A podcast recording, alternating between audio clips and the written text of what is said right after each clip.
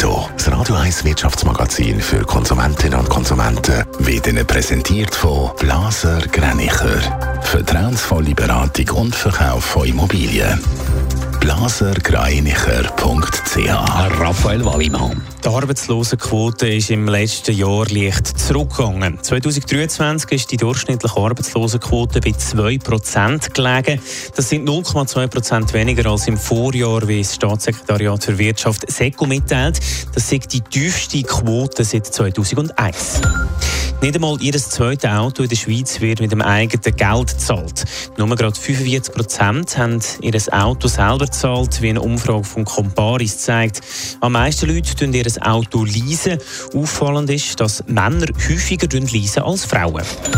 Swisscom bietet vielleicht schon gleich Versicherungen an. Laut der Media-Zeitungen prüft das Telekom-Unternehmen, ob das Angebot aufs nächste Jahr entsprechend ausgebaut werden soll. Aktuell werden Kundenbefragungen zum Thema durchgeführt.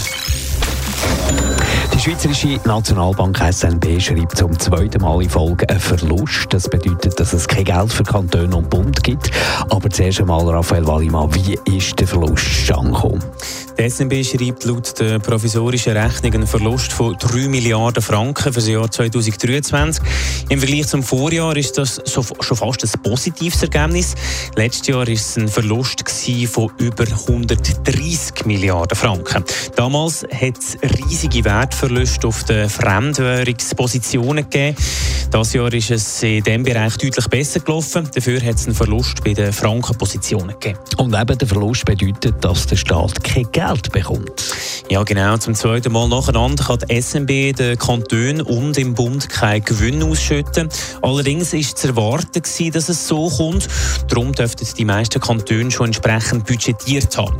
Es ist auch davon auszugehen, dass die SNB sehr gleich wieder Geld an die Kantone kann ausschütten kann. Experten sagen, dass zuerst die Abschüttungsreserven, die im Moment bei minus 40 Milliarden Franken sind, wieder aufgefüllt werden müssen. Darum ist davon auszugehen, ausgehen, dass es auch in diesem Jahr kein Geld von der SMB gibt.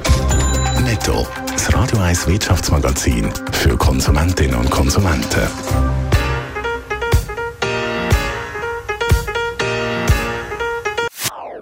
Das ist ein Radio 1 Podcast. Mehr Informationen auf radio1.ch.